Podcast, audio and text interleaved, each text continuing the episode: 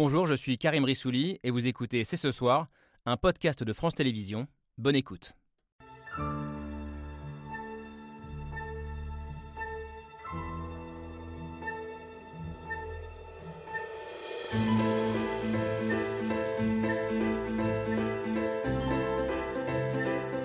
Bonsoir à toutes et à tous, soyez les bienvenus sur le plateau de C'est ce soir.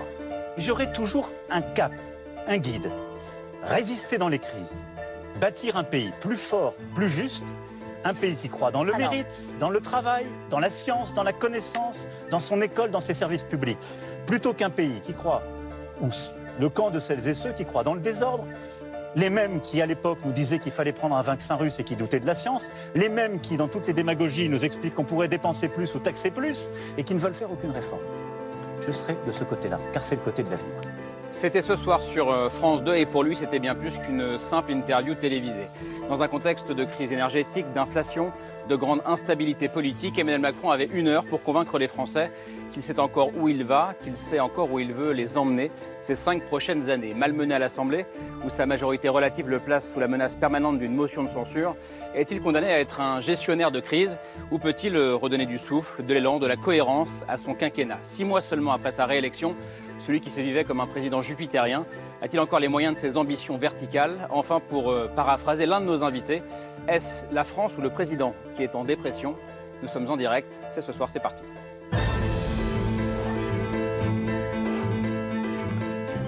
Mercredi 26 octobre, c'est ce soir en direct avec Laure Adler. Bonsoir Laure, Bonsoir Karim. tout va bien Tout va très bien. Celui qui nous euh, promettait une révolution il n'y a pas si longtemps, qui se voyait en, en président philosophe, est-il donc condamné à être un simple gestionnaire de crise Et sa prestation de ce soir devant les Français nous a-t-elle euh, donné les éléments, euh, des éléments de réponse? On va en débattre avec nos invités. Alors cette question, est-ce la France ou le président qui est en dépression? Je voulais piquer à vous, euh, François-Olivier Gisbert. Bonsoir. Bonsoir. Vous me pardonnez? Euh, C'est la question que vous posez dans votre dernier édito du Point, euh, journaliste, essayiste, fervent critique de ce président qui ne réussit, réussit pas à vous, à vous convaincre, euh, décidément, en tout cas à vous lire dans le Point, euh, semaine après Non, semaine. vrai, c'est vrai, mais en même temps, c'est peut-être la première fois que j'ai appelé à voter pour lui, mais il n'y avait pas le choix. Entre Bon, on va en parler. NUPES et le RN, j'étais, oui, je l'ai- fait même deux, trois fois. Enfin, j'étais même frénétique. Deux, trois fois en une élection, Pour, ça c'est fort. voter pour lui. Non, il y avait le premier tour, deuxième tour et même pour législative. Vous venez de publier ce- le deuxième tome de votre histoire intime de la Ve République. Euh, ça s'appelle La Belle Époque et c'est publié chez Gallimard. Alors le président est-il en, en dépression? Je pense qu'une seule personne peut répondre à cette question sur ce plateau et c'est vous, Euh, Marc Ferracci. Bonsoir. Je vous rassure, on ne fera pas, de, on ne fera pas une heure et demie, une heure, Le une heure et quart de psychanalyse. On va parler politique, mais vous êtes l'un des plus proches amis d'Emmanuel Macron, témoin de son mariage. Vous l'avez connu sur les bancs de Sciences Po et vous venez de faire votre entrée à, à l'Assemblée, euh, élu député des Français de l'étranger, circonscription euh, Suisse et Liechtenstein, c'est ça? C'est ça. euh, vice-président du groupe Renaissance à l'Assemblée. Et je précise que vous étiez auparavant professeur d'économie euh, à l'université d'Assas. Également avec nous ce soir, Eric Fotorino, bonsoir. Euh, directeur de l'hebdomadaire Le 1 et de la, la revue Zadig, euh, qui est ici, euh, qui a pour ambition de raconter euh, la France sous toutes ses formes. Dernier numéro pose la question que demande le peuple? Question que se pose le président tous les jours. J'imagine qu'on se pose nous aussi. On verra si cette émission nous a aidé à, y répondre. Et je précise que vous aviez longuement interviewé Emmanuel Macron, c'était il y a un an à peu près, sur son rapport charnel à la France. Alors a-t-il les bons capteurs où la France était en train de lui échapper? On va en, discuter ensemble ce soir. Capter l'humeur des Français. Je vais aller vers Mathieu Souquier. Euh, c'est un peu votre travail. Bonsoir Mathieu. Bonsoir. Euh, vous êtes euh, ceux qui, en tout cas ceux qui nous regardent vous connaissent bien. Vous êtes essayiste, consultant, spécialiste de l'opinion. Cette prise de parole présidentielle, elle intervient en pleine crise sociale sur fond d'inflation, je l'ai dit, et c'est peut-être aussi pour ça qu'il y avait urgence à parler ce soir pour pour le président. Crise sociale et crise démocratique, défiance des peuples. Ce sont des questions qui vous intéressent euh, particulièrement, Natacha Polony. Bonsoir. Bonsoir. C'est la première fois sur ce plateau, on est ravis de vous recevoir. Directrice de la rédaction de l'hebdomadaire euh, Marianne, on se posera la question hein, les dernières semaines, cette instabilité à l'Assemblée, vont-elles modifier la pratique du pouvoir d'Emmanuel Macron? Euh, Va-t-il, doit-il être plus ou moins jupitérien, comme on dit Question qu'on se posera avec vous, avec tout le monde, et aussi notamment avec Lucille Schmitt. Bonsoir. Bonsoir. Vous réfléchissez beaucoup, vous aussi, à la question démocratique, à la pratique du pouvoir du président. Ce que vous avez fait dans un livre paru au printemps dernier, Emmanuel Macron, à contre-temps, coécrit écrit avec Olivier Mongin. Vous décriviez un président, je vous cite, trop souvent à contre-temps, voire à contre-courant des attentes sociales et des attentes et des événements historiques. Mais on verra si ce soir il a été à contre-temps ou dans le bon tempo. Merci en tout cas d'être là pour débattre ce soir. Alors est-il condamné, je le demandais, à être un gestionnaire de crise ou peut-il redonner un nouvel élan à ce second mandat? Question un peu incongrue, hein, je le reconnais, six mois seulement après sa réélection.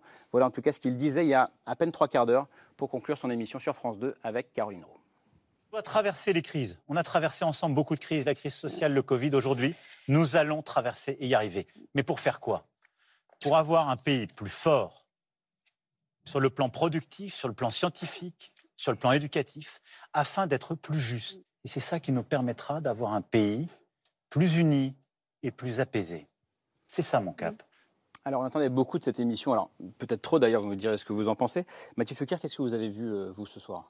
Alors si je suis sincère et un peu cruel, ça m'a rappelé François Hollande à la fin de son quinquennat, c'est-à-dire la capacité à parler de plus en plus, de plus en plus souvent, et à imprimer de moins en moins. Et euh, alors, il y a cette émission ce soir, il y avait une émission il y a 15 jours. L'émission il y a 15 jours traitait de la. Elle était prévue en, deux parties. Absolument, un diptyque, la situation internationale. Il y a un contexte quand même qui est historique et, majeur. Euh, deux Français sur trois pensent que euh, le conflit actuel peut dégénérer dans les prochains mois en troisième guerre mondiale ça suscite une inquiétude assez forte. Et puis, il y a la focalisation et même l'obsession autour de la question du pouvoir d'achat. Donc, il y avait sans doute nécessairement une attente. Et mmh. cette fois-ci encore, Emmanuel Macron a parlé. Et je crois qu'il y a 15 jours, je ne suis pas sûr que les gens aient beaucoup retenu déjà de ce qu'il avait pu dire. Je doute que dans les prochains jours, on retienne des messages forts également. En tout cas, moi, ça m'a rappelé ça, en fait. Euh, je, me souviens qu'à la fin de François Hollande, on pointait l'absence de récit, le déficit de récit.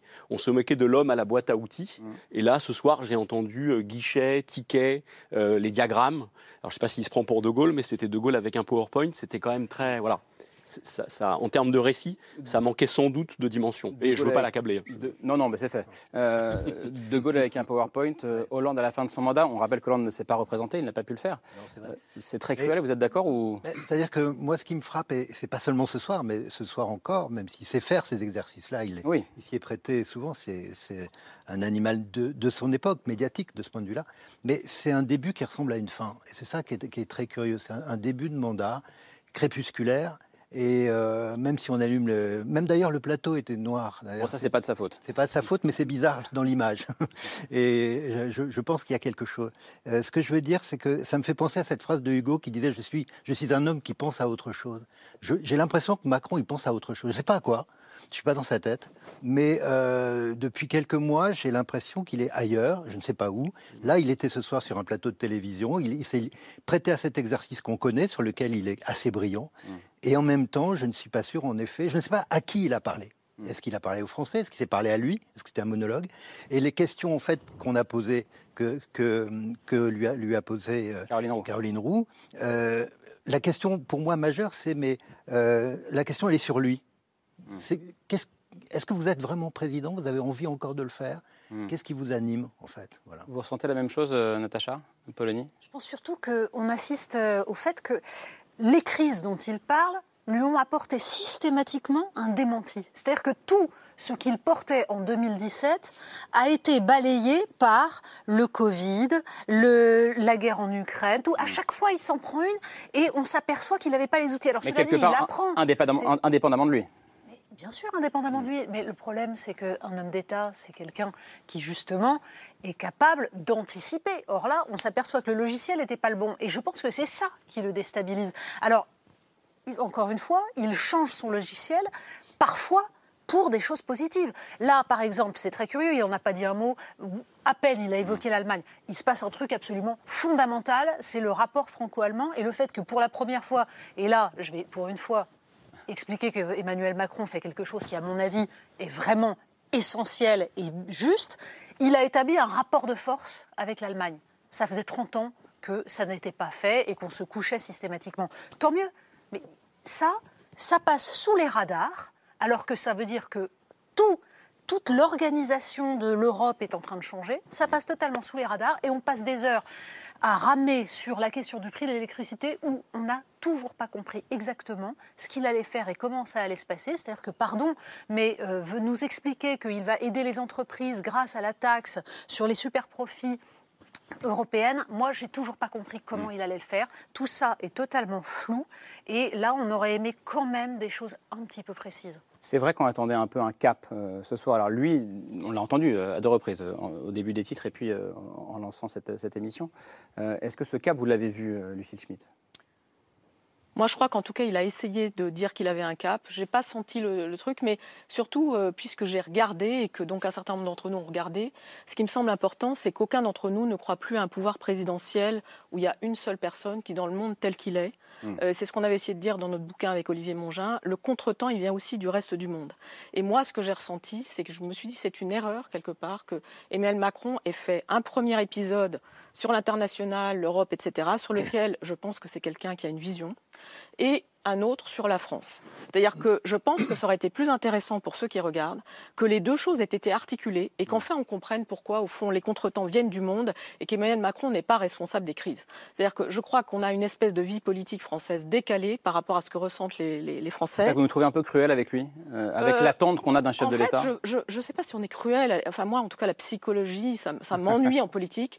Et je trouve que, en tout cas, tout attendre de la façon dont Emmanuel Macron est déprimé ou pas, moi, je m'en fiche, en fait. Euh, non, mais ce que je veux dire, euh, François-Olivier Gisbert, c'est que. Non, foutre, hein. euh, je- mais ce que je veux dire par là, c'est que moi, l'extrême personnalisation autour de, dans la tête d'Emmanuel Macron me pèse parce que je pense que le sujet, c'est le système politique, la vie démocratique, ce qui s'est passé à l'Assemblée. Euh, comment est-ce qu'Emmanuel Macron, on peut aussi imaginer qu'il organise du collectif? Et ce qui me frappe, c'est que dans son deuxième mandat, le sentiment de solitude est très fort et que on aurait attendu au moins que d'un premier mandat, il ait appris à construire du pouvoir collectif. La politique, ça s'exerce à plusieurs. Vous allez sûrement nous en parler. Euh, mais il y, a, euh, il y a un truc autour de cette vision sur l'Europe et l'international. Moi, j'ai trouvé par exemple le premier épisode où il a dit il faut négocier, même si ça déplaît. Moi, j'ai trouvé ça bien. Euh, quand il, Il a faut dit on va- négocier avec la Russie. négocier avec la Russie, ne pas seulement dire qu'on va faire la guerre, dire qu'on n'est pas dans la guerre. Moi, j'ai Avoir le courage de la paix, il l'a répété après. Très intéressante. Et j'aurais aimé presque d'une certaine manière que ce soir, ça soit redit pour éclairer les crises. Pas seulement nous dire je vais vous protéger, je vais avoir un bouclier. euh, J'ai trouvé aussi très décevant sur l'écologie, pour être très franche. Bah, C'est-à-dire que quand il dit que la productivité va assurer la justice, moi, je le sens pas, ça. Voilà. Franz-Olivier Gisbert, euh, je termine avec vous, hein, ce premier tour de table, Marc Ferracci, c'est normal. Euh, Franz-Olivier Gisbert, est-ce que c'est Mathieu Sequer, je crois, qui disait, ou, ou Eric Fotorino, je ne sais plus, qui parlait d'un début crépusculaire Euh, Peut-être c'est. Je sais, Euh, la mémoire serais- flanche déjà. Je serais un petit peu moins sévère qu'eux, mais euh, c'est vrai que c'était plus un, un grand entretien de Premier ministre, euh, en fait. Hmm. C'était pas un président. C'est ce que je veux dire, euh, la macrovision, c'est-à-dire, voilà, ce que je vais faire, bon, il y avait la petite phrase de la fin, une société plus juste, etc. Hmm. Mais, vous voyez. Oui, mais il n'y avait pas, euh, on a senti à aucun moment une vision. Alors on peut dire peut-être qu'il y a une vision en politique étrangère, mais je trouve que c'était tellement, c'était concret d'ailleurs, il explique bien parce qu'attention, il y a ce côté danseur étoile, euh, voilà, il est, euh, il est parfait dans cet exercice. Il sait faire, attention, ça se regarde. On l'a tous regardé jusqu'au bout. Euh, Il n'y a pas de moment d'ennui comme ça peut arriver, ça a pu arriver avec d'autres présidents de la République. Il a ses colères, fausses colères bien entendu, mais enfin, qui marchent, qui sont bien faites. Et donc, moi, j'ai regardé ça avec, avec intérêt. Après, c'est vrai qu'on on laisse, on reste un peu sur sa faim parce que il, il va pas au bout et il nous donne, oui, quelques ficelles, on a quelques chiffres, on a quelques éléments, mais je pense que e- effectivement, on a envie quand euh, un président parle. Moi, je crois que c'est important d'avoir un président. Tous les pays ont besoin, les peuples ont besoin d'incarnation et pas juste euh, un groupe de, personnages, euh, comment dire, qu'on ne connaît pas, des visages gris. Je préfère une incarnation. Et là, c'est clair, c'est- clairement, ce n'était pas l'incarnation du pays ce soir, même, même s'il était quand même bon, et même si, par rapport à ce qu'il était avant, c'est quand même, dans, si on compare les dernières interventions de Macron, euh, je vous signale quand même que l'intervention à Rome à propos de l'Ukraine était totalement lunaire. On avait l'impression à un moment Dimanche donné soir, qu'il pensait à autre dernier. chose. Non, non, il pensait à autre chose, clairement. Euh, je ne reviens pas sur la dépression. Euh, On va y- avec, revenir, mais- euh, ah, le lendemain, regardez le soir des- du premier tour, le soir du second tour, c'était juste hallucinant. On se disait, mais est-ce qu'il a écrit un truc? De toute façon, il est capable d'improviser même. Mais enfin, il n'y avait rien, c'était rien, c'était, des paroles. Donc, ça veut dire que vous direz que ce soir, peut-être qu'il il est entré dans son mandat, peut-être. Un Si- petit peu, je dirais pas. Euh, Donc c'est pour ça que je suis moins sévère que mes camarades. C'est que je pense qu'il est un petit peu rentré, effectivement. Il n'est pas tout à fait rentré, mais quand même c'est mieux. C'est c'est- encore peut mieux faire, mais c'est quand même mieux qu'avant. Marc Ferracci, c'est vrai, je disais, c'est un peu incongru de poser la question euh, alors qu'il a été élu il y a six mois, que l'Assemblée a été renouvelée il y a quatre mois. Euh, le liner de cette émission, c'est euh, second souffle ou fin de règne. vous nous trouvez cruel de la poser comme ça, cette question. Vous comprenez que beaucoup de Français et d'observateurs attendent un cap du président. Alors, je vais essayer d'être encore moins sévère que François-Olivier Gisbert. Je suis surpris.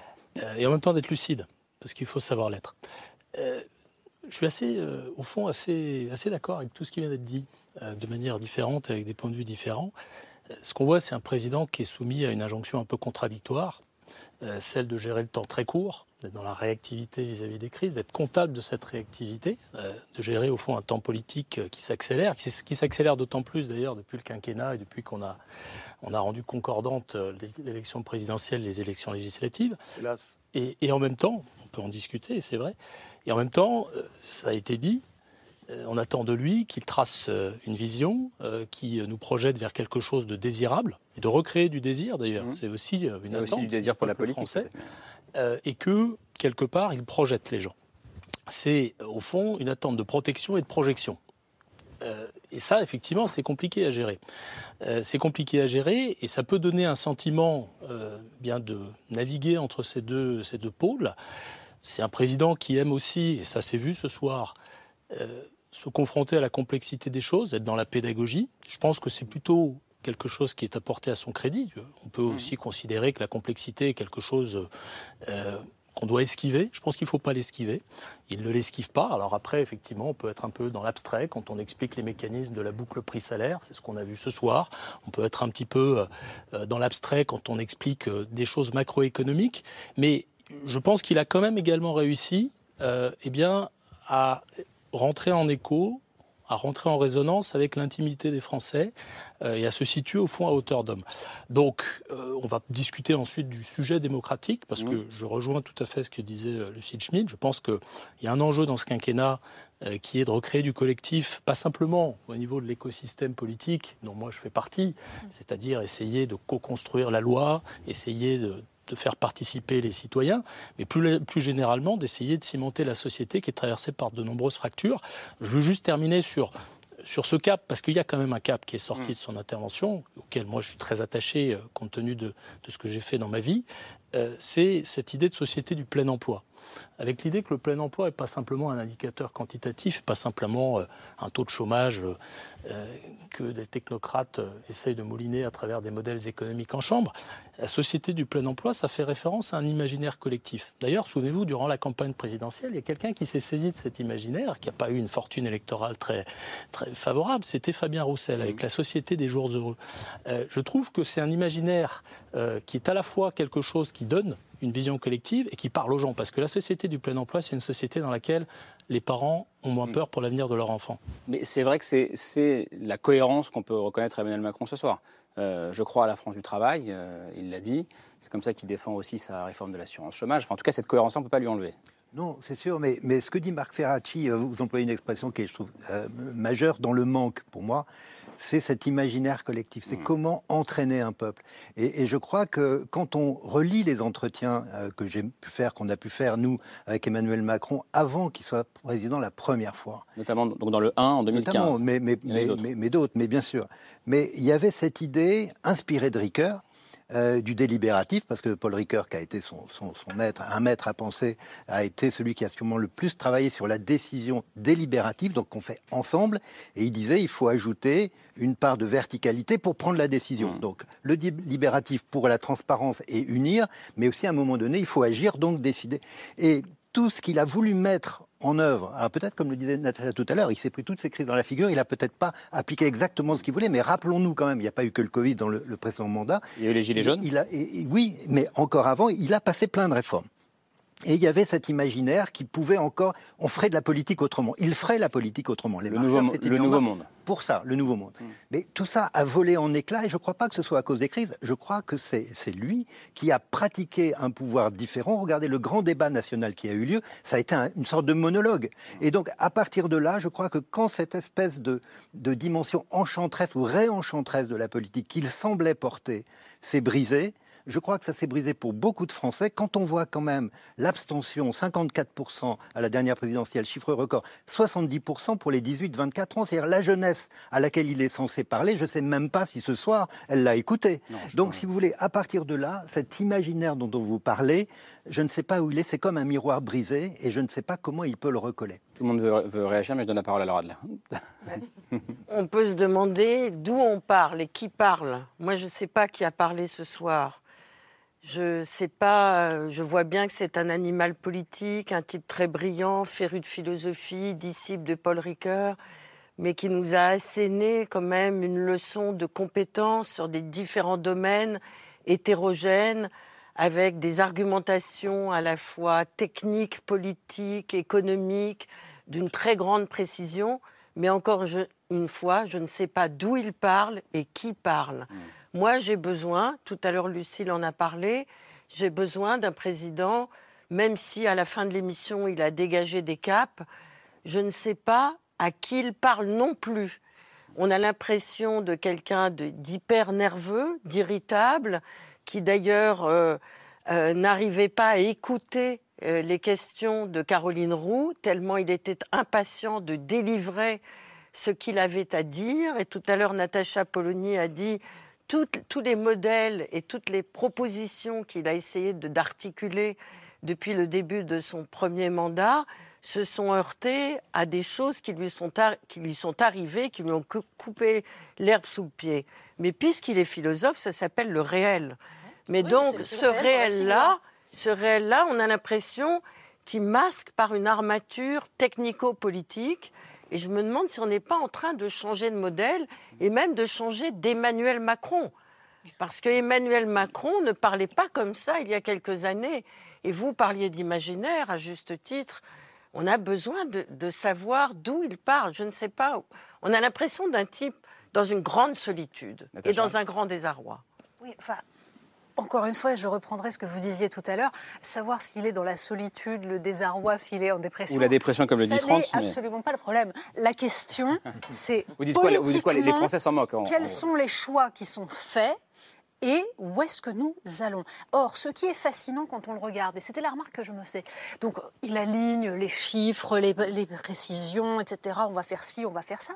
Et je me disais, mais c'est quand même extraordinaire parce que je le regarde et j'ai l'impression que tout ça est un spectacle en décalage absolu avec l'état du pays, avec les enjeux tels qu'ils sont aujourd'hui et les difficultés qu'on va se prendre dans la figure avec la hausse des taux d'intérêt, avec, franchement, là, l'avenir se présente sous des auspices très noirs. Et pourquoi il y a ce décalage? Pourquoi?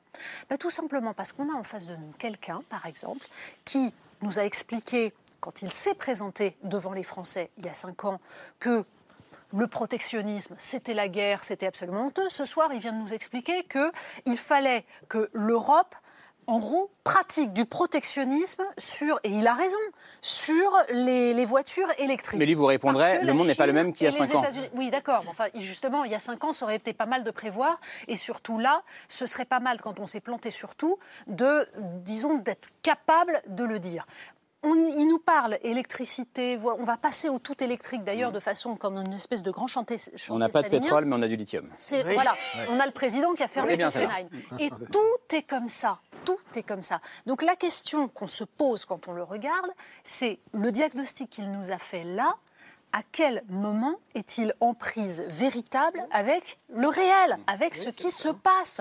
C'est-à-dire que on est passé en fait à côté d'énormément de sujets. Bon, euh, évidemment, il nous, il nous martèle le travail, le mérite. C'est quand même le président qui s'est pris les gilets jaunes, c'est-à-dire des gens qui lui disaient mais on veut juste vivre de notre travail. À l'époque, il n'a absolument pas compris. Et il nous explique, je vais, je vais écouter, je vais être dans le, dans le dialogue. Pardon, mais ce qu'il vient de prouver, et sa réaction, sa fausse colère sur, le 49, sur, le, sur le, ah bah. les oppositions et le 49-3 le, le prouve. N'oubliez pas qu'il était, il voulait être comédien dans sa vie. Oui, ben voilà. Et là, on a eu une fausse colère, alors qu'il est incapable, ne serait-ce que de reprendre les amendements proposés par sa propre majorité, ses soutiens, c'est-à-dire le puisque, Puisque vous en parlez, que peut-être que ceux qui nous regardaient regardaient la grande librairie juste avant, et, et on les remercie, euh, sa fausse colère sur le 49.3, fausse colère sur la motion de censure, surtout votée euh, de manière conjointe par le RN et la gauche et la NUPES. qui se sont vus hein, ensemble. Il y a eu un petit bricolage ensemble quand même. Oui, c'est intéressant. c'est pas juste. euh, Non, non, non. oui, on a, on a, on a travaillé ensemble. quoi. ça s'est passé. Ils Comme ont voté, ils ont voté ensemble lundi la motion de ouais, Dans les censure. années 30 avec. euh, Et c'est pas 30, rien. 30, 30. avec c'est les pas gens rien. du parti nazi, c'est pas rien. Les amis, les amis, les amis. Alors attendez, on prendra cette phrase-là après. la démocratie. Hop, hop, hop, hop, hop, hop, hop. Voilà ce qu'a dit Emmanuel Macron.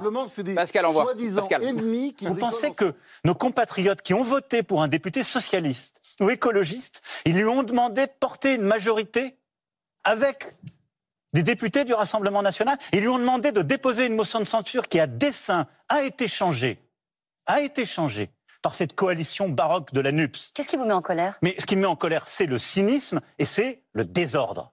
C'est ça ce qui s'est passé. C'est qu'ils ont prouvé une chose, ils n'ont pas de majorité. Ils ont montré une chose, ils ne sont pas du côté du mérite, de l'ordre, du travail, de la solution, de l'avancée. Ils sont du côté du désordre et du cynisme. Et je vous le dis, ça ne mènera à rien. Alors, je donne la parole à François Olivier. Alors, on, a un grand problème aujourd'hui dans ce pays, puis finalement, je pense qu'on sera tous d'accord pour le dire, c'est euh, on parle de la crise du politique. Oui. hein. Alors, Qui dépasse le président de la République. On va nous dire il y a une crise de la démocratie, ou d'autres vont nous dire euh, c'est le grand truc en France quand il y a un problème social ou économique qu'on n'arrive pas à gérer, on dit qu'il faut faire une réforme de la Constitution. Tout ça, c'est de l'affichaise. Hein, vous savez très bien que le, le vrai sujet, et c'est ça le problème de Macron, c'est que c'est décalé. C'est décalé par rapport, euh, pas seulement par rapport aux réalités, par rapport à ce qu'il va faire. Il dit des trucs et ce qu'il va les faire, on ne sait pas. Vous voyez, par exemple, c'est vrai que la crise des Gilets jaunes, moi, c'est quelque chose qui reste quand même dans, dans les mémoires et qui est très fort. C'est-à-dire, il y a ce mouvement devenu de nulle part, il va faire des discours partout, et après, on n'en parle plus. On est passé à autre chose. On est dans le discontinu en permanence et dans la com. Or, la crise qu'on vit, la crise des démocratique, qui est aussi d'abord une crise politique, parce que le politique ne fait rien. Les, les- les gens, les Français ont le sentiment de vivre dans un pays immobile où c'est vrai qu'il apparaît-il des réformes. Enfin, les réformes de Macron, ça tient sur un ticket de métro, hein, quand même. Celle du premier quinquennat. Enfin, je veux pas être polémique, mais il y a quand même pas grand-chose, quoi. Ouais, vous Oui, oui, je suis un peu. Mais vous savez très bien, le vrai sujet, c'est ça. Si on élit des politiques qui vous promettent, par exemple, de faire la révolution et qui font finalement pas grand-chose, quelques petites réformettes, et puis après, il y a toujours des excuses. Mais si vous voulez, il y a toujours des excuses parce qu'il y a la crise de ceci, le Covid. Mais en fait, je pense que les Français on le sent, veulent aussi être gouvernés. Vous voyez, il n'y a pas seulement, euh, ils veulent plus de pouvoir certainement, mais je pense qu'ils veulent aussi être gouvernés. Or, ils ont le sentiment, mais ça date pas de Macron. Il y a ils ont le sentiment de ne pas être gouvernés. Voilà, je crois que c'est ça, le- c'est c'est vraiment un vrai sujet, ça. Lucille Smith, puis Mathieu Souguer. Oui, moi, moi, ce que j'avais envie de dire, c'est que comment le, sujet, c'est que Emmanuel Macron est à la fois technocrate et philosophe. Je crois qu'il est ni euh, philosophe ni, technocrate, et que le problème, c'est que en employant un langage de technocrate, tout en essayant d'avoir une vision de philosophe, il finit par être nulle part. Donc, par rapport à ce qu'on vient de dire, il n'est pas spécialement. euh, enfin, certes, il a été l'assistant de Paul Ricoeur, mais il a aussi fait l'ENA, et au fond, c'était cette complexité qui nous plaisait en 2017, et aujourd'hui, c'est cette complexité qui nous effraie. Donc, par rapport à ce que vous disiez sur le fait que c'est un président qui n'est ni dans le noir ni dans le blanc, moi, j'adore ça.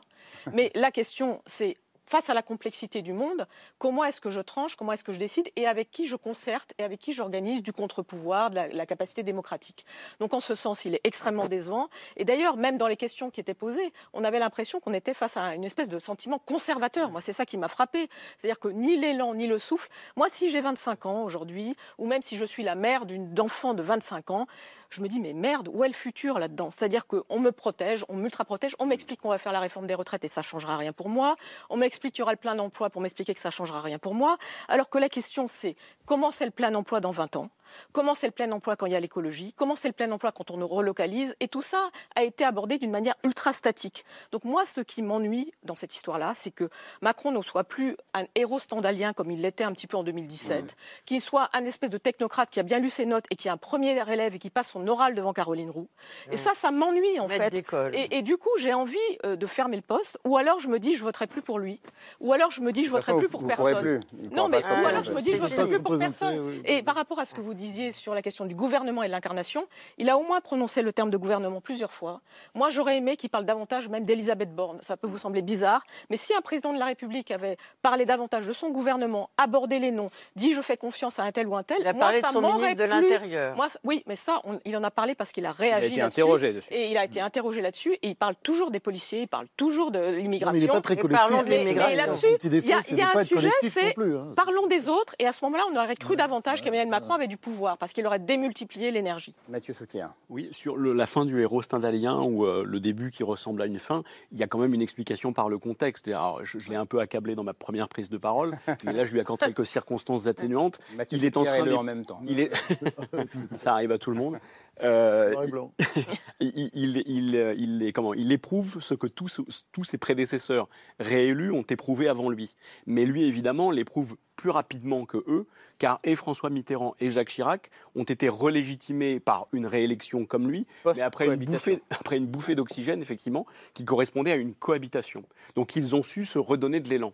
Et lui, précisément, la difficulté, c'est que, puisque cette campagne présidentielle n'a pas vraiment eu lieu, il n'a pas été vraiment réélu. Alors je je ne conteste pas sa légitimité démocratique, mais une campagne électorale, ça sert précisément à se, à se donner un cap et à se donner un élan. Il n'a pas eu d'élan, et même sur le cap, les choses sont effectivement compliquées, puisque au premier tour, encore une fois, il a fait la campagne de Valérie Pécresse, ou à peu près, et puis au deuxième tour, il a découvert la planification écologique, et donc il a repris une partie du programme de Jean-Luc Mélenchon. Et à la fin, du coup, en septembre, on se demande où il atterrit.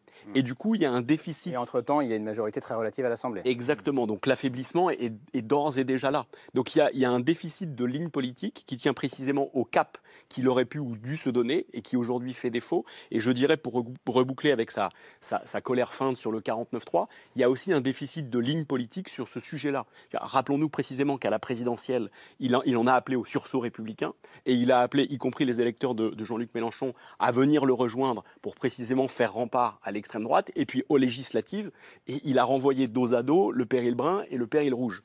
Et depuis quand même à l'Assemblée nationale, Elisabeth Borne et les autres ne cessent de renvoyer la France insoumise et l'extrême droite dos à dos. Donc à la fin, je ne dirais pas qu'il faut... Bah oui, mais enfin, ils ont donné la preuve à la fin. Je suis désolé. Je, ne crois pas qu'on puisse pour autant parler de convergence. C'est beaucoup plus ambigu que ça, puisque depuis les législatives, on a donc euh, tout de même certains députés macronistes qui nous ont expliqué qu'ils prendraient les voix du Rassemblement national pour voter certaines lois s'il le fallait, mais qui ça, en même ça, temps viennent reprocher, et qui ça, en même temps faux. viennent reprocher à la Nupes de d'accepter qu'une motion de censure soit votée. avec- Et quand le président nous explique là, mais enfin, imaginez l'électeur qui a élu un député PS, ce n'était pas pour faire une majorité avec le RN, mais à aucun moment il a été question de faire une majorité avec le RN. Il s'agit d'une motion de censure, c'est-à-dire de, de faire tomber un gouvernement, ce qui n'a rigoureusement rien à voir. Mais ça, on Et est, je veux dans dire, on est dans d'ailleurs une convergence entre la France et ça, insoumise et le j'allais Rassemblement national. quasiment de bonne guerre. Marc Ferracci là-dessus. cas, c'est n'importe Ouais. quoi. Je vais juste me permettre de, de contredire Natacha Polony sur ce point précis. Euh, non, on n'attend pas les voix du, du Rassemblement Il y a eu un petit national. flottement quand même dans les déclarations. Absolument aucun, absolument aucun. Et si vous reprenez toutes les déclarations euh, des gens qui dirigent la majorité présidentielle, et euh, j'en ai fait partie euh, en tant que responsable du groupe Renaissance à l'Assemblée, on ne deal pas avec le Rassemblement national. On ne deal pas avec la France insoumise. On ne va pas chercher leur voix. Je Mais vous mettez un signe égal entre les Il y, deux. il y avait eu un vrai flottement, effectivement, après les Absolument. législatives. Même le soir du je- deuxième tour, Éric Oui, une qui, était parti dans les Hauts-de-France faire campagne contre l'extrême droite, depuis, avait dit pense il faudra discuter et négocier Si on avec tout regarde le ce monde. qui s'est passé à l'Assemblée nationale, c'est-à-dire les textes qui ont été adoptés et comment ils ont été adoptés, avec quels compromis et avec qui on a fait les compromis. J'ai moi-même été rapporteur d'un texte sur l'assurance chômage. Euh, je peux vous assurer qu'à aucun moment, euh, il ne m'a pris l'idée d'aller discuter avec mes homologues de la France Insoumise ou du Rassemblement National pour essayer d'aller prendre leur voix. Donc il faut être très clair là-dessus quand même. Mais- Je veux juste réagir à ce qui a À la été dit. présidentielle, encore une fois, l'appel aux électeurs de la France insoumise, ça a existé. À ce qui a été dit, mais Mais ça, ça, on ne peut pas le nier. Là, là, on, parle de, on parle de ce qui se passe au Parlement aujourd'hui. Et on parlait à, à l'instant. Mais à l'époque, on ne renvoyait pas dos à dos la. France Moi, je veux simplement réagir, réagir à, Non. à la fois sur cette, euh, sur cette difficulté à gouverner. J'entendais François-Olivier Gisbert qui disait les Français ont envie et besoin d'être gouvernés, ce qui est vrai, c'est évident. Euh, étymologiquement, gouverner, c'est diriger un navire. C'est-à-dire, au fond, s'adapter a des vents, il y a des courants contraires. Godiller, bien sûr. Godiller. ouais.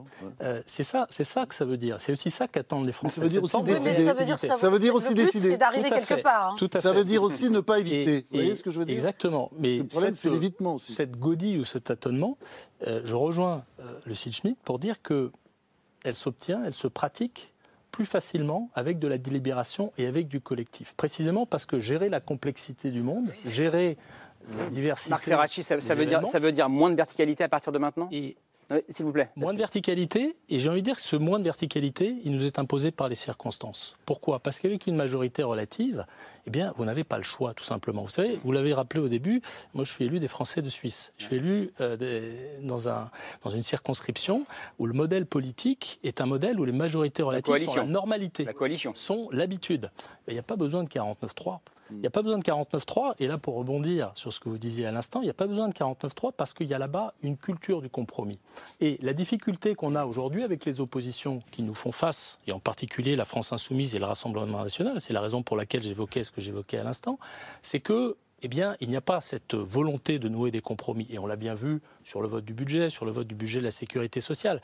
Moi, ce que je pense, et j'en terminerai avec ça, c'est que effectivement, on a besoin de créer du compromis, on a besoin de recréer du collectif, qu'on y est obligé et qu'il y a peut-être derrière cette majorité relative. Moi, j'étais pas ravi hein, le 19 juin, quand on n'avait pas la majorité absolue. J'étais élu, j'étais content, mais la vérité, c'est que euh, j'étais pas totalement Il y a ravi. quoi? Il y a une chance derrière cette majorité relative? Exactement. Je pense qu'il y a une opportunité de faire ce que la Ve République ne nous a jamais permis de faire, c'est-à-dire changer notre manière de gouverner, c'est-à-dire construire des faire la quatrième? Et, et- mais justement, en gardant les outils de la cinquième, en gardant, ça le en gardant ces outils et Alors, ce semblant de Eric verticalité auxquels les Français sont attachés. Non, il y, y a deux ou trois choses que je pense qu'il faut rappeler. D'une part, c'est que Emmanuel Macron avait dit qu'au début de son premier mandat, qu'il débarrasserait la France des extrêmes. Et jamais elles n'ont été aussi fortes euh, au début du deuxième. Ça veut dire quand même, ça marque un échec. Que le Rassemblement national fasse entrer autant de députés, c'est historique, euh, 89 députés à l'Assemblée, que LFI euh, et Au puis soit encore euh, beaucoup plus importante qu'au premier mandat. Ça, c'est quand même quelque chose. La deuxième chose, c'est Macron, on a l'impression que Macron 2, c'est l'inverse de Macron 1. Pourquoi?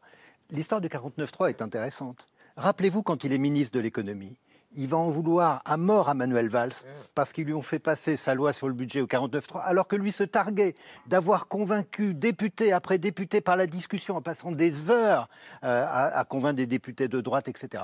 Et là, il y a le 49.3. Alors, il faut sûrement pas euh, cracher sur le 49.3. Autrement, on reviendrait à la, 40 à la, à la la 4 quatrième. République, 24 gouvernements. C'est pas terrible, 12 ans. la quatrième Et, République. bien sûr. Elle n'a pas duré bien longtemps d'ailleurs. Donc, alors ça, ça c'est vraiment. trop. Et dernier point, dernier point, je pense que euh, on a aujourd'hui un président qui manque d'imagination. C'est-à-dire que on ne voit pas. Il a répondu à toutes les questions. Mais derrière ça, vous savez, il y a le proverbe africain qui dit euh, on voit les tâches, mais on voit pas la girafe. Ben, on voit toutes les tâches, mais on voit pas ce qui nous construit voit avec pas le projet. on voit pas le projet global. Et là, je pense qu'il peut répondre aussi bien ou techniquement, ou politiquement, ou économiquement, mais je pense qu'il ne nous entraîne pas. Et je crois que c'est ça qui, qui manque à la politique, parce que, dernier point, L'international, on sait depuis maintenant la mondialisation, euh, de- depuis les crises mondiales, qu'un président tout seul, il peut avoir des leviers. C'est comme quand Plantu dessinait Chirac en magicien sans la baguette magique. Il ne peut plus rien faire. Donc ça veut dire qu'il faut être unis en Europe, il faut avoir des, des- des- des alliés, etc.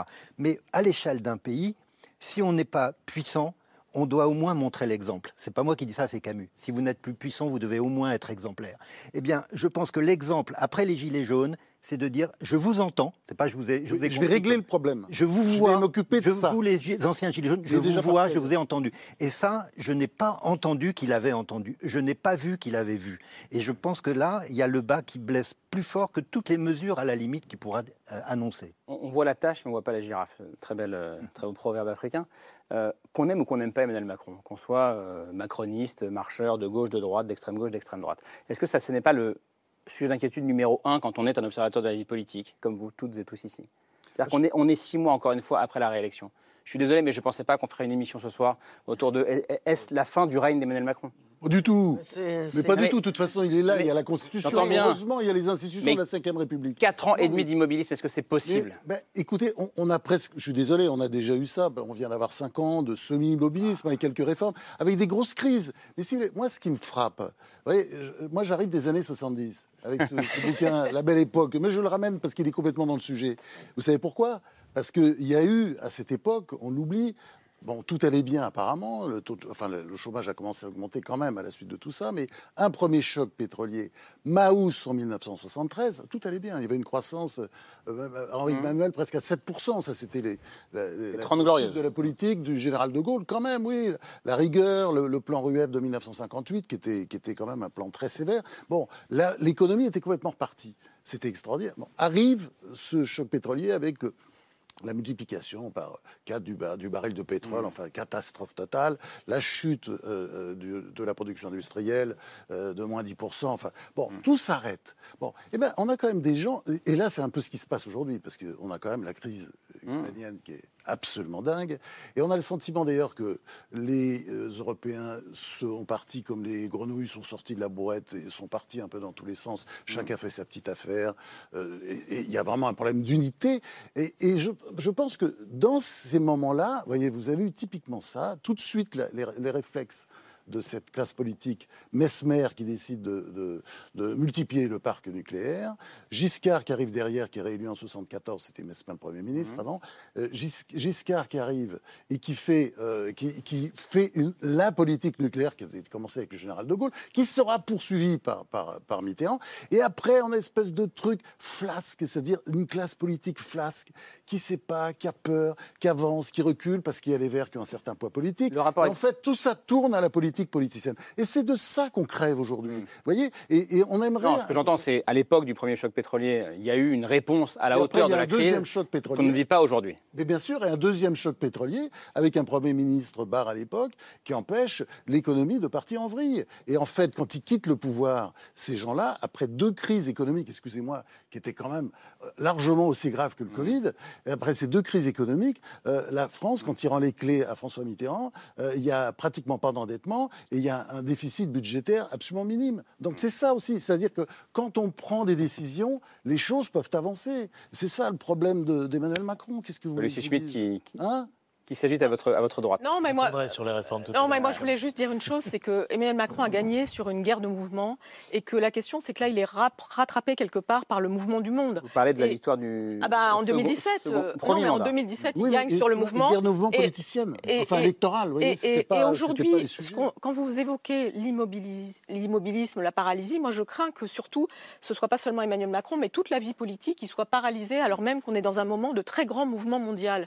Je voulais quand même dire une chose, c'est que dans les cinq ans qui viennent, par exemple, il faut, en matière écologique, euh, renoncer complètement à notre modèle économique. Il faut écouter la jeunesse, etc. Donc, de toute façon, si cette classe politique reste immobile, et il n'y a pas qu'Emmanuel Macron qui est concerné, je tiens à le dire. Bien sûr, non, mais même s'il y a une incarnation et tout ce que vous dites, on est peut-être d'accord, mais on n'est pas d'accord, je pense, sur les solutions qu'il faudrait apporter. C'est-à-dire que ce que vous appelez la réforme, moi, c'est ce que j'appelle l'immobilisme. Donc, le sujet, le sujet, c'est que changer de modèle. Sais pas comment vous faites, mais. Non, bon, alors on verra, on en discutera concrètement, mais changer de modèle, ça veut dire ne pas réformer, enfin, en tout cas, ne pas corseter la réforme. Moi, ce qui m'a déçu dans ce que disait Emmanuel Macron ce soir, c'était que je trouvais que le modèle qu'il envisageait était un modèle extrêmement conservateur, encore une fois, et que lorsqu'il veut faire la société du plein emploi, est-ce qu'il pense le plein emploi avec toute la, je sais pas, l'innovation, la fluidité, la question écologique, la transformation de l'emploi nécessaire Lorsqu'il veut faire euh, la réforme des retraites, est-ce qu'il pense vraiment à installer de la justice ou est-ce qu'il nous vend une note technocratique? Il y a tout ça euh, qu'il va falloir euh, traiter. Et, de ce fait, je crains que si on n'a pas des bons contre-pouvoirs et une opposition qui se comporte différemment, la vie parlementaire française, on s'aperçoit qu'au fond, elle est extrêmement décevante parce qu'elle n'a jamais existé euh, sous la Ve République. Vous aimez peut-être la Ve République, mais moi, je l'aime pas pour l'atrophie parlementaire qu'elle a entraînée. Ouais, enfin, ça a marché quand même pendant un certain temps. Il y a, le risque d'immobilisme et puis il y a aussi, comme le disait le président Macron lui-même, le risque de désordre. Euh, mais du coup, pour nuancer un peu ça, en fait, je ne crois pas trop au risque d'immobilisme et, pour une raison bien simple. Le président Macron est assurément affaibli parce que majorité relative, parce que majorité dissipée, euh, difficile à tenir. Il y a déjà effectivement la relève qui est un peu à l'affût et qui s'excite depuis les, les premiers jours du second quinquennat. Donc il est incontestablement affaibli, mais dans l'opinion, il ne dévisse pas il se maintient. Et comme il a été sauvé un petit peu depuis la crise de, des carburants. Oui, mais objectivement, par rapport au contexte, il ne dévisse que très peu, parce que comme pendant la présidentielle, il est sauvé par le contexte de crise, par le contexte de crise internationale d'une part, et effectivement, l'opinion le gratifie plutôt d'être un bon gestionnaire de crise. Donc la crise l'a sauvé pendant la présidentielle, et à ce stade, en fait, la crise lui permet de se maintenir au-dessus du niveau. Il n'ambitionne pas d'être un gestionnaire de crise, Pardon Est-ce qu'il ambitionne d'être un gestionnaire de crise? Alors, c'est déjà pas si mal d'être un bon gestionnaire de crise, mais évidemment, ça ne suffit pas pour marquer l'histoire. Et puis, s'il n'est pas euh, mort politiquement, quoi qu'affaibli, c'est aussi parce qu'en face, quand même, les oppositions elles-mêmes sont terriblement affaiblies. Alors, euh, la France insoumise. À, le RN. Hein. Alors, c'est exactement ce que j'allais dire. Voilà la, France, vraie question. La France insoumise, la France insoumise euh, et, Europe Écologie Les Verts, parce qu'ils ont traversé un certain nombre d'affaires depuis la rentrée. Pas seulement, le comportement aussi. alors, le, comportement, très étrange. la manière de s'opposer. Les, congrès, oui, les, congrès des, les congrès des uns et des, autres, et y compris LR, qui font qu'en ce moment, ils sont très autocentrés et, et à s'entretuer. Et le sol, effectivement, comme vous le disiez, le, seul courant politique qui, à ce stade, se porte très bien, voire continue de monter, c'est l'extrême droite. Parce que précisément, elle a investi, elle a investi le jeu parlementaire de façon extrêmement responsable et habile. Et parce que même, notons que, alors que l'extrême droite a elle aussi son congrès, le RN a lui, lui aussi son congrès, ils font ça de façon très très propre. Contrairement aux écolos qui s'entretuent, aux LR qui s'entretuent, au, Front au Rassemblement national, il n'y a pas de débordement. Il n'y a pas de question de leadership euh, au RN, par ailleurs. Même, bah, il y a quand même deux candidats. Mais... Oui, il y a une succession à la tête du parti, mais on sait que Marine Le Pen est encore là. Natacha Polony. Je pense que ce qui est intéressant, c'est quand même qu'on focalise totalement depuis le début de cette émission sur Emmanuel Macron, justement comme s'il était tout puissant. Hmm. Or, ce qu'on voit euh, de, dans cette émission comme dans tout le reste de sa politique, c'est qu'en fait, il est dans son cockpit il tourne les manettes et ça ne marche pas. Et que c'est aussi ça l'hypocrisie absolue de la Ve République aujourd'hui, c'est qu'elle laisse croire qu'on a des politiques qui ont du pouvoir alors que ce n'est pas vrai. Bah, pendant la crise sanitaire, le pouvoir politique a joué son rôle et on sait il pas. A, il a joué son Là, le contexte géopolitique, c'est le cas. Le chômage a baissé. Pardon, Ils ont encore quelques il a joué son rôle, si, si, tant est qu'on considère que son rôle est de jouer sur la peur et d'enfermer, de, ce qui n'est pas exactement. Enfin, on aurait pu là aussi penser qu'un peu plus de démocratie et de réflexion sur les les, libertés. On peut toujours faire mieux. Été utile. Mais ce que je veux dire par là, c'est que Emmanuel Macron paye aussi le fait qu'il arrive à la fin d'un cycle. Un cycle qu'il trouvait absolument formidable et dont il pensait qu'il allait durer mille ans.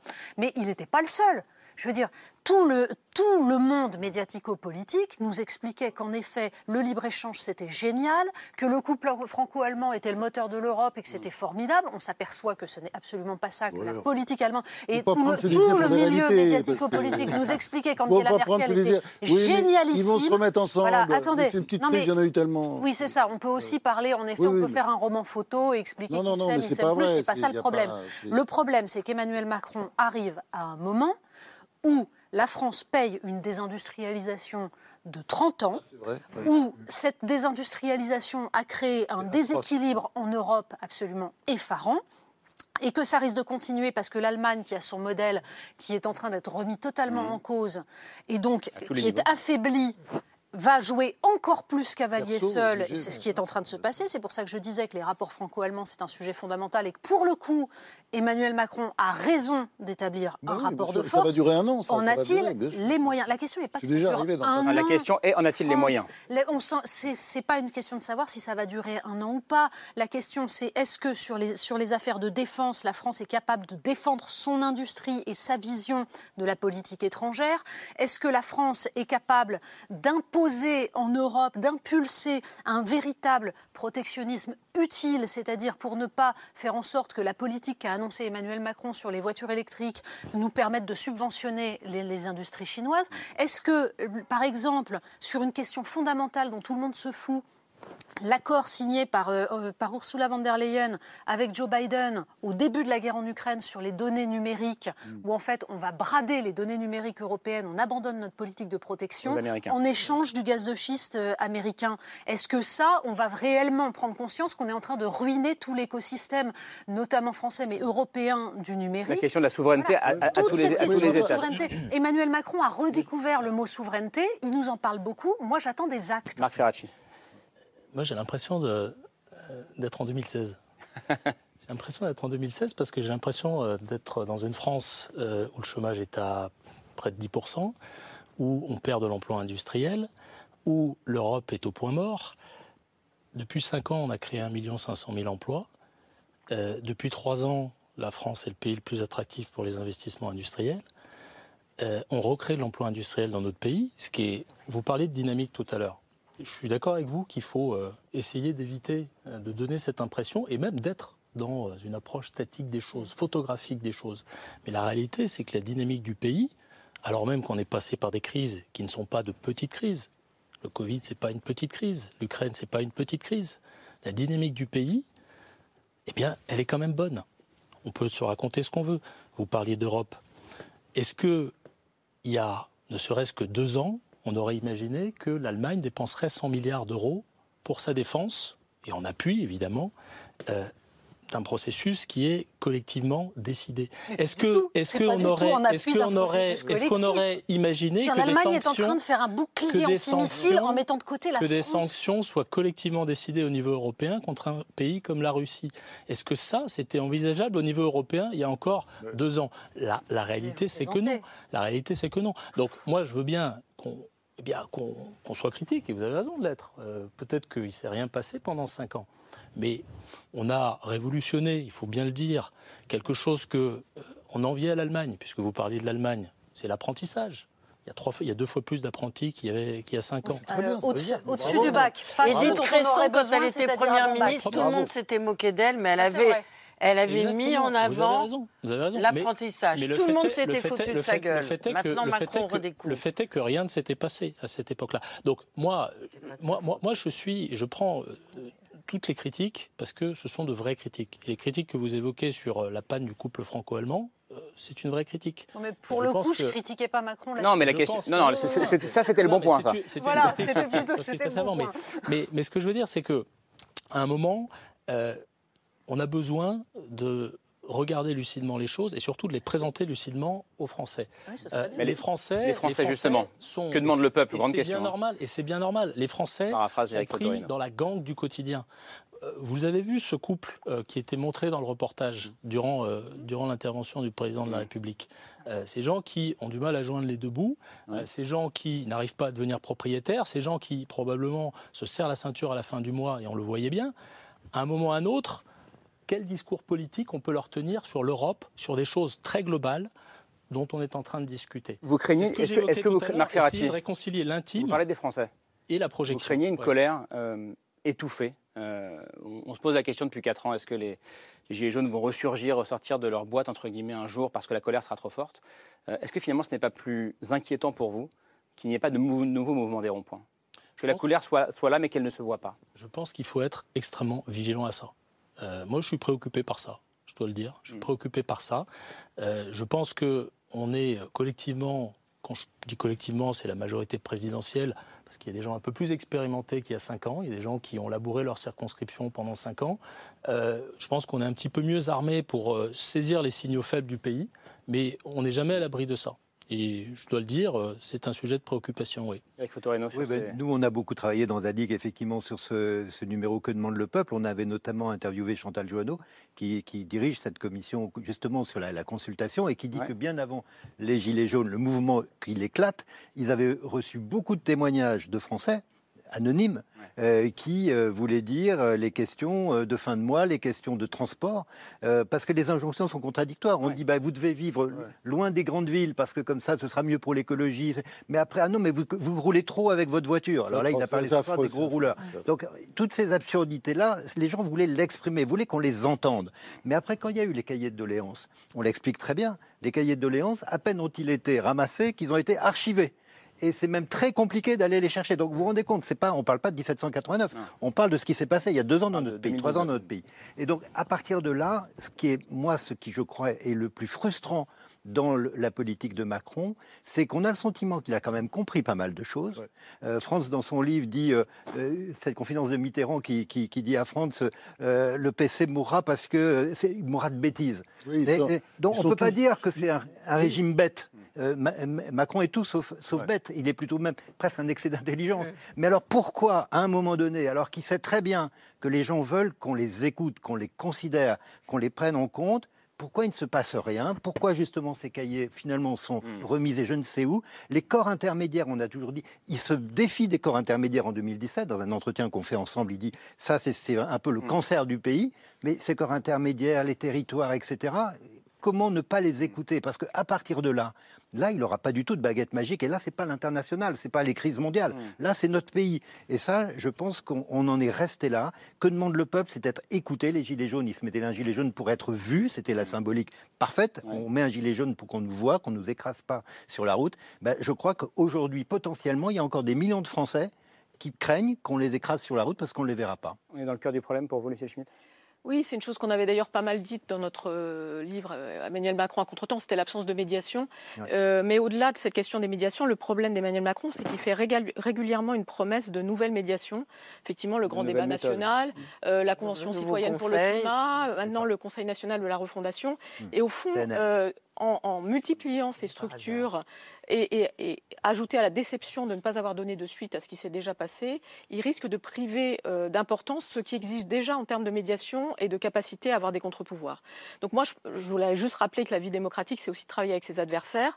Par exemple, lorsque la Première ministre nous parle de la planification écologique et nous décrit une méthode, elle décrit les choses d'une manière un peu abstraite, me semble-t-il, parce que le sujet, c'est maintenant de travailler avec ses opposants, ses adversaires politiques dans les territoires.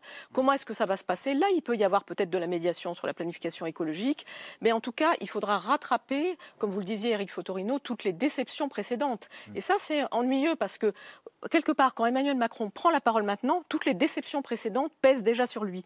Euh, sur la Convention citoyenne pour le climat, euh, la planification écologique, du coup, est déjà privée d'effet presque avant d'exister. Moi, c'est ça qui me frappe et je me dis comment est-ce qu'il peut trouver des personnes qui viendront dire je n'ai pas cru en lui, mais maintenant j'y crois.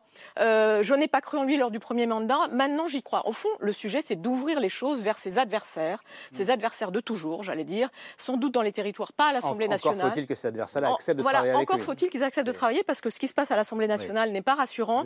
Mais la question de trouver des relais ailleurs qu'à l'Assemblée nationale avec des adversaires, moi, moi j'ose. Je voulais juste, avant faire la proposition. Moi, juste dire à Lucille, c'est que justement, vous employez le mot qu'il faut. Est-ce qu'on y croit? Et, moi, je, ne négligerai pas la dimension que, que France a développée euh, dépressive. Pourquoi? Parce que on ne peut pas faire croire un peuple si on n'y croit pas soi-même. Et moi, mon sentiment très fort, c'est qu'aujourd'hui, lui-même n'y croit pas.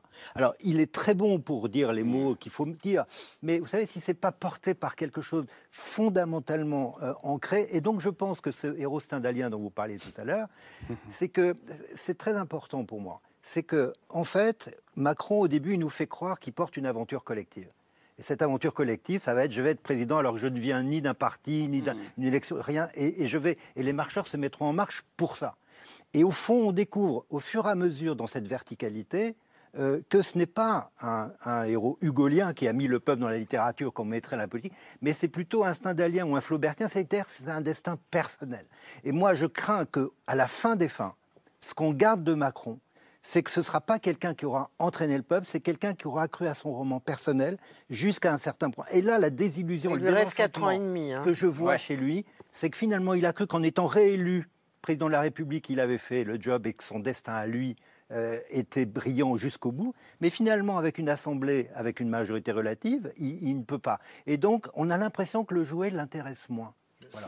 C'est pour ça que, pour prolonger ce que tu dis, c'est euh, important la, la, transcendance en politique. Je pense que les grands politiques sont toujours des personnages, je suis désolé de parler, vous allez dire c'est du psychologisme, mais qui sont portés... Ça fait au moins trois quarts d'heure qu'on l'a pas fait. Non, hein. c'est pas la littérature, c'est vraiment... C'est requis pendant trois quarts d'heure.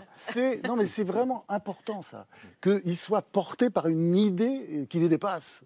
Euh, de Gaulle, pourquoi il était De Gaulle? C'est parce qu'il était la France. Pourquoi il y a des grands-mères dans des grandes villes? C'est parce qu'ils sont leur ville. Et ils ne pensent qu'à ça. Là, on est effectivement dans une histoire totalement personnelle avec ce rajout. Mais c'est pas paradoxal de dire ils étaient la France et en même temps. Non, non, parce qu'ils n'étaient pas. D'abord, il y a quelque chose de fondamental, je suis désolé, qui va avec le destin personnel, c'est le discontinu.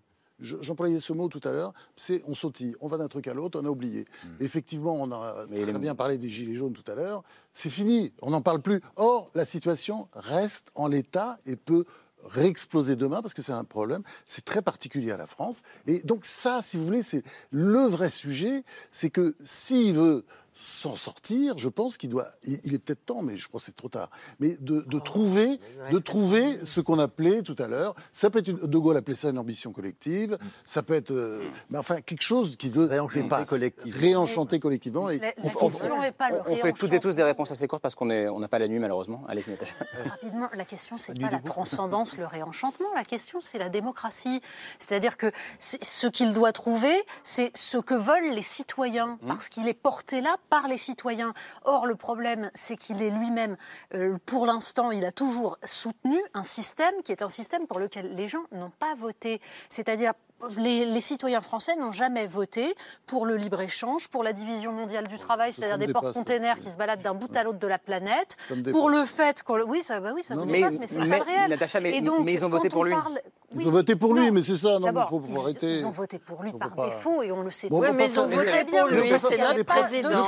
Le procès en légitimité... Sa seule chance, c'est pas un procès en légitimité, c'est une analyse des votes. Sa seule chance, c'est justement d'embarquer l'ensemble des citoyens et de comprendre qu'il n'a pas fait de campagne, donc il n'a pas fixé de cap et que maintenant, il doit, au contraire, embrasser ce que veulent les citoyens français. Et quand on parlait tout à l'heure du lien entre ce couple qui, explique qu'il n'a pas de, qu'il s'en sort pas euh, avec le pouvoir d'achat et le reste de la politique, ben pardon, mais le pouvoir d'achat de ces gens-là ne pourra être amélioré que quand on ne fera pas venir des produits dans la grande distribution qui viennent du reste de la planète, que quand on, on arrêtera de faire fabriquer ailleurs des choses qui détruisent des emplois ici. Ce qui est intéressant, c'est que ce sont des débats que nous n'avons pas eu il y a 6 ou 7 mois pendant la campagne. Mais non, on l'a pas eu. Mais non, oui, ça commence. Natacha dit peut-être la, phrase la plus importante depuis qu'on se parle. Hein, Mince. Après oui, oui. c'est il n'a pas fait campagne, mais c'est complètement dingue quand on y pense. Il y, a des fautes qu'on finit Macron n'a pas fait campagne, il a été élu sans faire campagne. Il n'a pas fait campagne. Mathieu Le petit détour par l'opinion qui va bien quand même. Pas trop, Mathieu. Il y a une agilité du pouvoir et même une, forme de plasticité du pouvoir, mais il y a une volatilité une versatilité de l'opinion.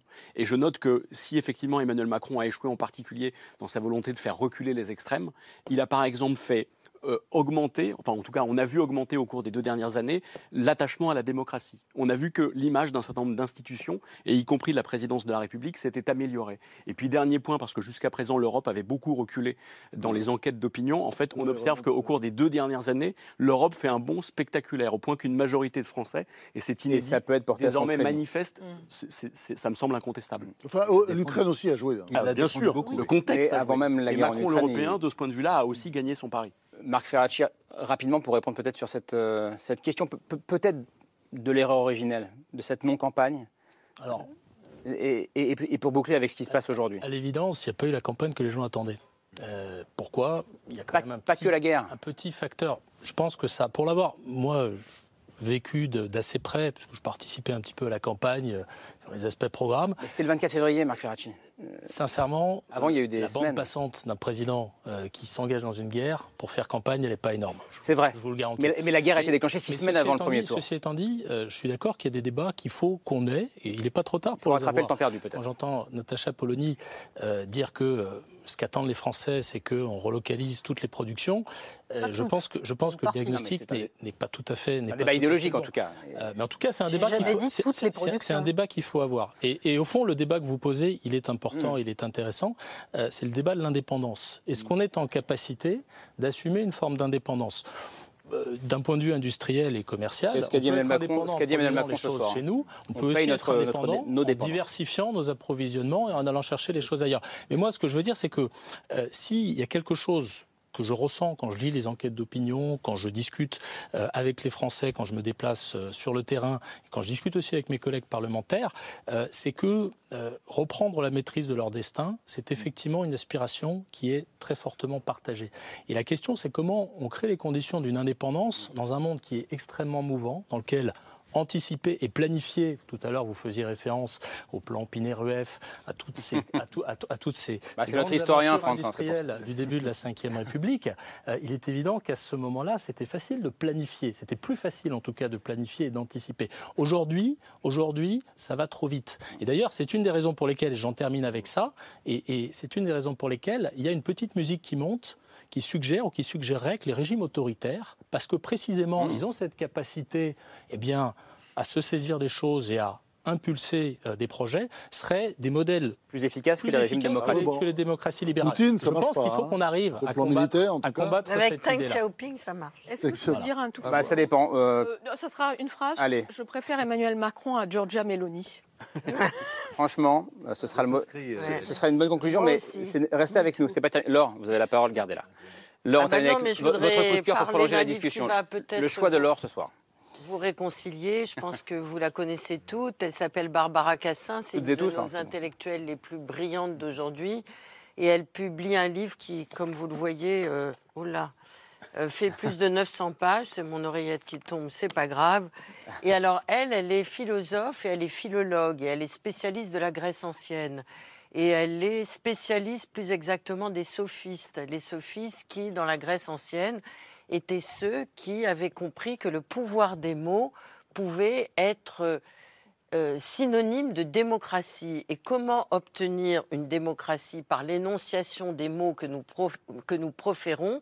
Eh bien, c'est en nous réunissant dans l'agora pour pouvoir discuter, y compris quand on a des thèses absolument opposées, et essayer d'obtenir un consensus et respecter la complexité de chacun.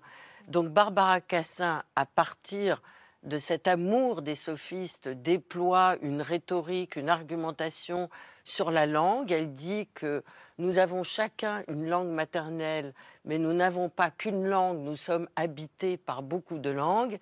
Et c'est aussi, je terminerai parce que c'est un très gros livre, je n'aurai pas l'outrecuidance de pouvoir parler de toutes les dimensions de ce, de ce livre sur le pouvoir des mots et sur la nécessité de parler. Emmanuel Macron nous a parlé. Personnellement, je pense qu'il nous a pas beaucoup convaincus parce qu'on avait l'impression que s'il était un brillant élève, il ne déployait pas les mots pour pouvoir forcément nous les faire partager. Et je voudrais terminer sur le volet sur l'immigration, dont personne d'entre vous n'a parlé ce Dans soir. dans- dans parce que soir Barbara Cassin euh, a institué ce qu'on a appelé les, les maisons de la sagesse à l'intérieur de tout le territoire français. C'est-à-dire qu'elle a réussi dans les territoires à faire comprendre que quand des étrangers arrivaient sur le territoire français, ils ne savaient pas forcément notre langue, il leur fallait des traducteurs, et que face à des formalités administratives aussi simples que quel est votre nom, êtes-vous marié, combien avez-vous d'enfants, d'où êtes-vous originaire, eh bien ces simples questions pouvaient revêtir de multiples significations, et donc une philosophe spécialiste de la Grèce ancienne est aussi une citoyenne engagée, donc bravo Barbara Cassin. Et ce que peuvent les mots, je pense qu'effectivement, Macron, il faut qu'il réenchante notre imaginaire par sa manière de parler, non pas comme un mec super brillant et très bon, très bon énarque, mais aussi comme quelqu'un qui a des valeurs, qui croit à la dignité, je pense qu'il le croit, mais qui pour le moment n'arrive pas à nous délivrer la profondeur de ce goût de l'avenir qui nous manque cruellement. Ce que peuvent les mots, Barbara Cassin. Alors, c'est pas aux éditions Lisée, hein, contrairement à ce qui est marqué, c'est aux éditions Bouquin, mais Lisée, malgré tout. Oui. Euh, merci beaucoup, merci, euh, merci à toutes et à tous d'être venus débattre euh, ce soir. Merci Marc Ferracci, merci Mathieu Souquier. J'ai quelques livres à- ou revues à, à citer. Franz-Olivier Gisbert, Histoire intime de la cinquième, ça vient de sortir. La Belle Époque, c'est le deuxième tome et c'est publié chez Gallimard. Merci beaucoup. Lucille Schmitt, je renvoie à votre essai, et, coécrit avec Olivier Mongin, Emmanuel Macron à contre-temps. Il est là, chez Bayard. Euh, Natacha Polony, euh, nouveau numéro de Marianne, euh, Oui. en kiosque demain. Sur la psychiatrie. La on misère de la psychiatrie, c'est un sujet essentiel et il y a vraiment des enquêtes formidables. Sujet passionnant. Les fous sont dans la rue. 40 ans d'abandon de la psychiatrie euh, réalisé. C'est l'angle que vous avez choisi euh, suite à cette affaire euh, Lola. Merci beaucoup. Et puis, euh, merci Eric Fotorino. Euh, votre Zadig, que demande le peuple? Numéro d'automne 2022, numéro 15, il est ici. Puis il y a aussi votre numéro de, du 1 hebdo, Iran, le rêve d'une révolution, révolution qui continue en ce moment en Iran, même si on en parle moins. Euh, on Extraordinaire. On essaiera on de, on essaiera d'y reconsacrer une, émission dans les jours qui viennent. Ouais, on devrait en Merci parler beaucoup. plus. hein, on. On va, on va le faire, on va essayer de le faire. En tout cas, merci Laure. Vive les Iraniennes. C'est ce soir revient Vive les demain. Euh, ce sera autour de 22h40 avec une question, pas l'Iran demain, mais une question la France est-elle malade de ses affaires politico-judiciaires? À demain. Merci de votre fidélité.